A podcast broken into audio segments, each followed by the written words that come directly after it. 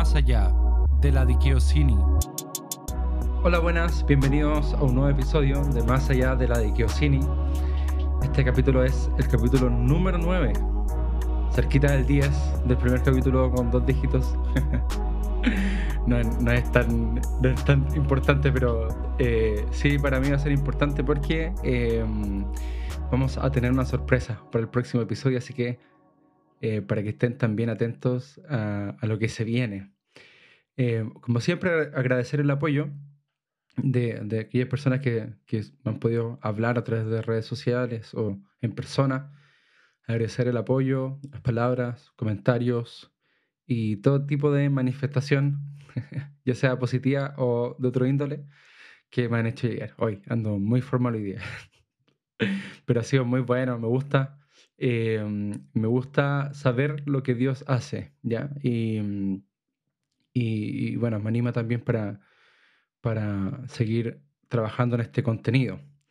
También, como siempre, te invito a apoyar. Hay varias formas, em, dando like en YouTube, siguiendo en Spotify, em, suscribiéndose en YouTube igual, comentando si, si, si tú quieres hacerlo y compartiéndolo. Sobre todo esa es una gran forma de ayudar eh, gratuitamente, compartir en los episodios a alguien que tú pienses que le puede servir, le puede ayudar o le puede llamar la atención. Así que, mm, sin mucho más, vamos al episodio, capítulo 9, que hoy día se llama Todo es tuyo. Todo es tuyo. Parece mm, título de una canción romántica. Pero no, no es una canción romántica, sino que es una verdad creo que, mm, que tenemos que tener en cuenta, ¿ya? Eh, una verdad que, yo pienso que, que, es muy importante para... Eh, mm, eh, importante para al final entender cómo funciona el mundo y, mm, y también moldear nuestra visión acerca de este. Así que para comenzar quisiera contarles una historia me gusta contar historias. Y mm, esto tiene, tiene em, cabida en un mundo donde yo era muy pequeño. ya tenía mis primeros años de vida. Em, y me acuerdo que, que, bueno, en la casa nunca tuvimos tantas cosas, la verdad. Eh, eran muy, muy, pocas. Eh, me alcanzaba para lo justo, si es que. Pero, pero, pero en eso de mi mamá era muy, una persona muy esforzada, es una persona muy esforzada, entonces siempre habían cosas para nosotros, ¿ya? Y mm, bueno, aprovecho de honrarla porque por su sacrificio aquí, eh, tanto yo como mi hermano hemos podido hacer muchas cosas. Bueno, en eso de que, que estábamos en mi casa, mi mamá siempre compraba em, galletas, galletas dulces, que eran para ella, la verdad eran para ella y las dejaba ahí en el, en el mueble. Y, y, a veces igual me compraba a mí. O sea, siempre me compraba a mí, en verdad. Pero a veces se me hacían pocas, porque no podíamos comprar siempre. Entonces me las terminaba de comer, porque a mí siempre me han gustado las galletas hasta el día de hoy, me gustan mucho.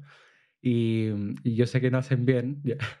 Pero ese tiempo cuando era niño no me pasaba nada a mi organismo, creo, no sé. Puede ser que sí.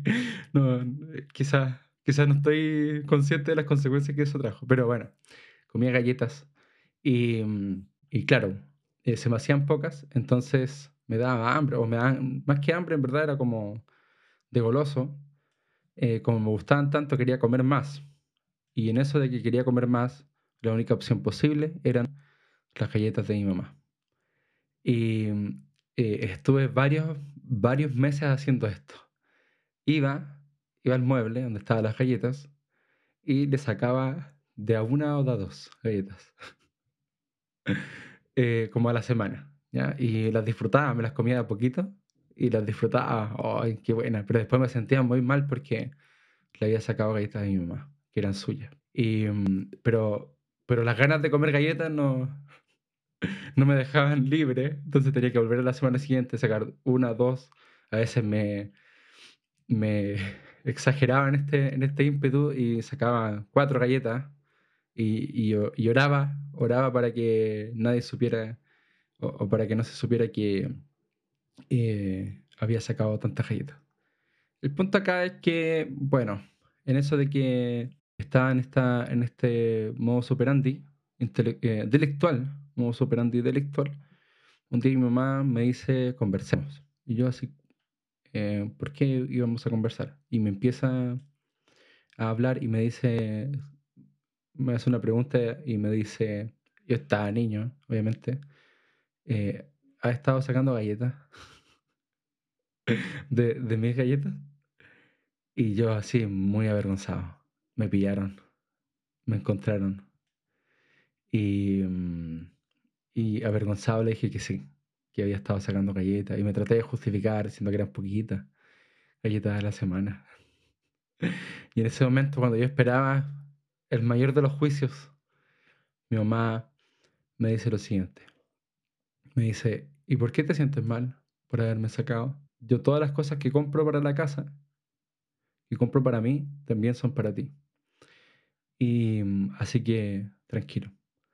Y me acuerdo que eso fue como súper impactante en mi infancia, porque mm, eh, no sé si a ustedes les pasa lo mismo, pero mm, a mí me cuesta, me cuesta saberme hijo. Sé que soy hijo, pero me cuesta saberme hijo.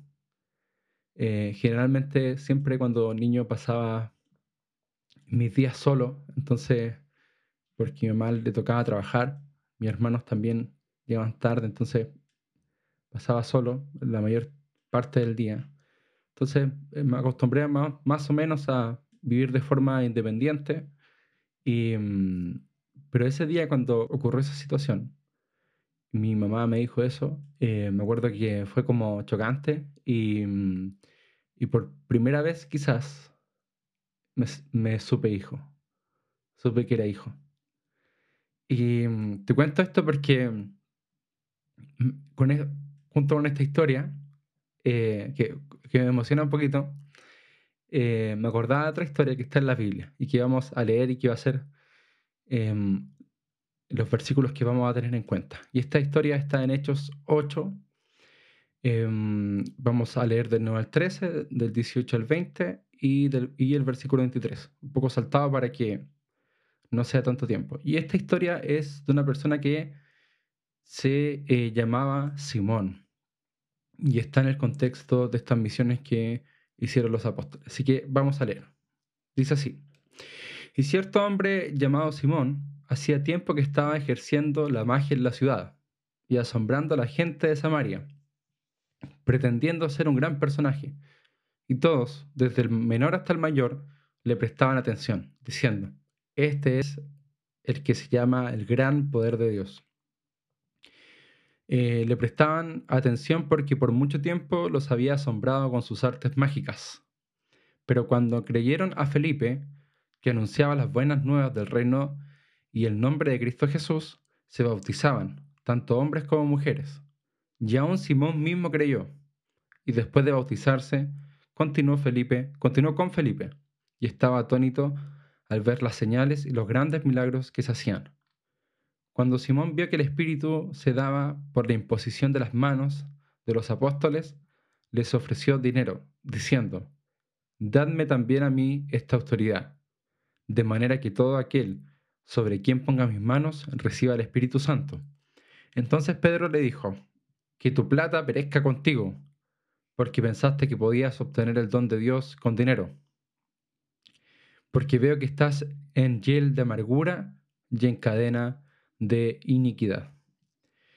Y me gusta esta historia porque, eh, bueno, hablamos de, este Simón, que al parecer era famoso, bien famoso, desde el menor hasta el mayor, dice ahí, iban a, observarlo con esta gran reputación que tenía, y reputación que tenía, y podríamos decir espiritual, reputación espiritual, porque la magia a menudo y las señales se confunden con con también un poder espiritual. De hecho, claro, le llamaban el gran poder de Dios. Así, así le llamaban a Simón. Y bueno, no sabemos por qué, la Biblia nos dice, pero se dedicaba a este oficio de las señales. Y después de eso, al encontrarse con, con la verdad de Cristo, decide seguirlo, decide seguir a Jesús, decide quedarse con Felipe. Entonces ya, bueno, aquí me hace una pregunta, pero no tengo una respuesta, la verdad. Que es, ¿será que Simón se encontraba atraído al espiritual? Probablemente sí, probablemente sí. Pero bueno, al margen de esto, eh, bueno, me la hago porque también nosotros encontramos varias personas que, mm, que mm, de alguna u otra forma practican algún, algún, em, alguna disciplina espiritual, por decirlo de, de alguna forma, que eh, muchas veces no compartimos. Pero siempre he pensado que esas personas eh, se sienten atraídas a lo espiritual y que, mm, y que bueno, eh, que sería, qué bueno sería que se pudieran encontrar con el verdadero gran poder de Dios. Bueno, al margen de eso, este hombre, después de ver las señales de los apóstoles, quiso comprar el don o el regalo de Dios. Y, me da risa esto porque eh, al querer comprar el don o el regalo de Dios, quiso comprar algo que Dios probablemente le iba a dar de todas formas. probablemente si Simón seguía perseverando, si Simón eh, disponía su corazón a seguir a Jesús, el Espíritu Santo iba a venir sobre él y iba a poder hacer las mismas señales. Y finalmente los apóstoles no, per se, como personas, no eran personas poderosas. Y al final lo que vemos de los apóstoles era el Espíritu Santo trabajando en ellos. Bueno, y de ahí que algunos quisieran cambiar el nombre al, libro de Hechos de los apóstoles por Hechos del Espíritu Santo. Bueno, em, no sé si estoy tan de acuerdo, pero, pero, pero bueno, sí, de, alguna forma así funciona. Y, también pasa con nosotros. No, es que nosotros per se seamos personas em, capaces de hacer señales o milagros o alguna cosa de ese estilo, sino que en verdad el Espíritu Santo es el que lo hace. Bueno. Em, esta historia es bien conocida. Esta historia es bien conocida en, teología, porque le da nombre a algo que se conoce comúnmente como simonía, que es el intercambio de dones espirituales por dinero. De hecho, en la iglesia encontramos periodos dentro de su historia en donde, por ejemplo, se vendían indulgencias, es decir, perdón de todo tipo de pecados, o sea, eh, literal, todo tipo de pecados a cambio de dinero. Bueno, el descalabro fue tal que incluso se aceptaban indulgencias anticipadas por pecados futuros. O sea, iban, este, por ejemplo. De hecho, hay una historia bien conocida. Eh, no me acuerdo los detalles, pero voy a contarla como a, grosso modo de una persona que quería matar a otra eh, en el futuro. Fue, fue, pagó por su indulgencia, el sacerdote eh, lo perdona lo perdona anticipadamente y esta persona va con la conciencia lista, eh, limpia, perdón, a matar a este otro y desencadenó esto una serie de, situaciones eh, muy relacionadas con la reforma. Bien. Em, bueno, y, el dinero que se ganaba con esta indulgencia, con, este, con esta simonía, con este, esta compra de dones espirituales, era el financiamiento y fue el financiamiento eh, para, por ejemplo, varias obras, arquitectónicas, como varias de las basílicas que vemos hoy. Todo esto respaldadísimo por la iglesia y por el Papa. Bueno, em, Pedro aquí le responde que de ninguna manera a Simón y deja entrever que Simón se encontraba en amargura y también dice en, en cadenas de iniquidad. Creo aquí que, que, que esta amargura venía de los celos de Simón. Simón ya era el centro de atención. Probablemente había dejado de hacer las señales y seguía a Jesús, estas señales mágicas, por lo cual solamente le quedaba expectar lo que los apóstoles hacían. Entonces creo que aquí habían celos de parte de Simón porque le habían robado algo, o le habían más que robado, quitado, algo que mm, eh, él se merecía, él creía merecer tener que era la atención de las personas, que era la fama que él tenía. Se le habían quitado. Le habían robado su trozo de pastel. si la fama fuera un pastel, Simón tenía un trozo de pastel dentro de la fama, pero se le habían quitado los apóstoles. Entonces estaba celoso y mm, pensaba acerca de esto que, que desear los recursos de Dios no tiene nada de malo. Nunca tenía nada malo. De hecho, Dios en la Biblia es súper em, enfático en que podamos pedirle cosas. pero el corazón detrás de esto sí que puede marcar una diferencia. Em, a propósito de pastel y de, y de quitar cosas, pensaba en el principio económico, uno de los principios económicos más importantes, que nos dice que en nuestro mundo hay recursos limitados para necesidades ilimitadas. No sé si había escuchado acerca de esto. En lo absoluto me considero un, economista, pero em, esto sí lo he escuchado. Y, creo que esta visión de la vida, de que existen eh, rebanadas de pastel eh, limitadas para un hambre ilimitada, nos hace em, ver la vida de una forma bien macabra, de una forma bien, bien eh, bueno, limitada por, por lo demás, em, y de una forma bien engañosa, creo yo. ¿Por qué?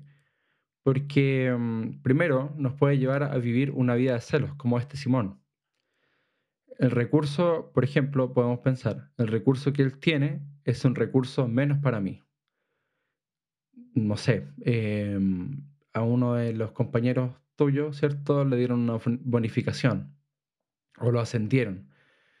Si a él lo ascendieron y le dieron una bonificación, que era para solo una persona dentro de la empresa, em, estoy poniendo un ejemplo muy, muy, muy burdo, pero, pero para que se entienda, eh, eso quiere decir que a ti no te van a ascender ni te van a dar la bonificación. Por lo tanto, esa rebanada del pastel, de la torta, se la están dando a otros.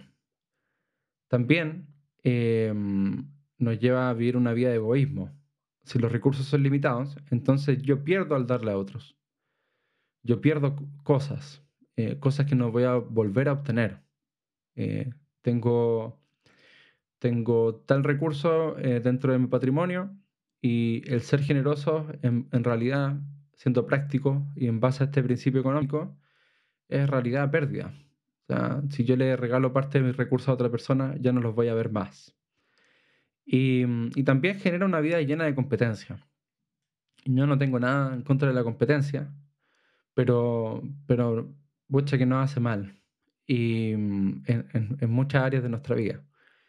Y, y, muchas veces nos lleva a estar dispuestos a lo que sea con tal de obtener lo que el otro tiene, con tal de obtener esa rebanada de pastel antes que otro me la quite porque los recursos son limitados. Y, pensaba cómo, cómo se desarrolla esto en el reino de los cielos. Y creo que en el reino de los cielos esto no funciona así. Los recursos son ilimitados para necesidades ilimitadas. Si en el principio económico que nos rige los recursos son limitados para necesidades ilimitadas, en el reino de Dios los recursos son ilimitados. O sea, hay recursos para todos para necesidades ilimitadas. Espero que esto, espero hacerme entender realmente.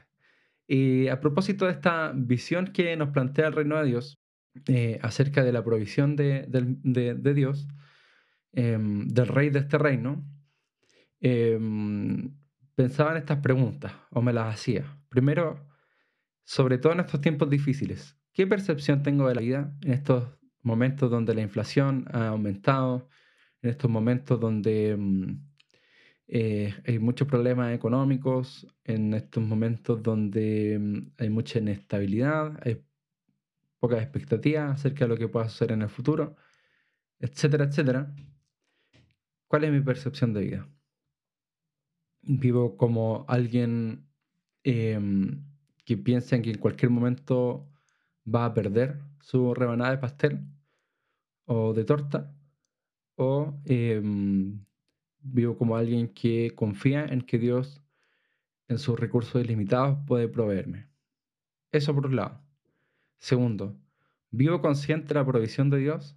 O sea, realmente me puedo parar y pensar en que en realidad todo lo que tengo viene de Dios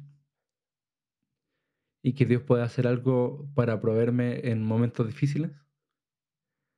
Esa es una pregunta que me hago. Y la tercera pregunta y última es, ¿vivo con celos del otro que está cerca mío? Em, ese es, quizá uno de los síntomas más, más perceptibles cuando hablamos de una percepción de vida em, pensando en recursos limitados. em, es eh, comenzar a tener celos.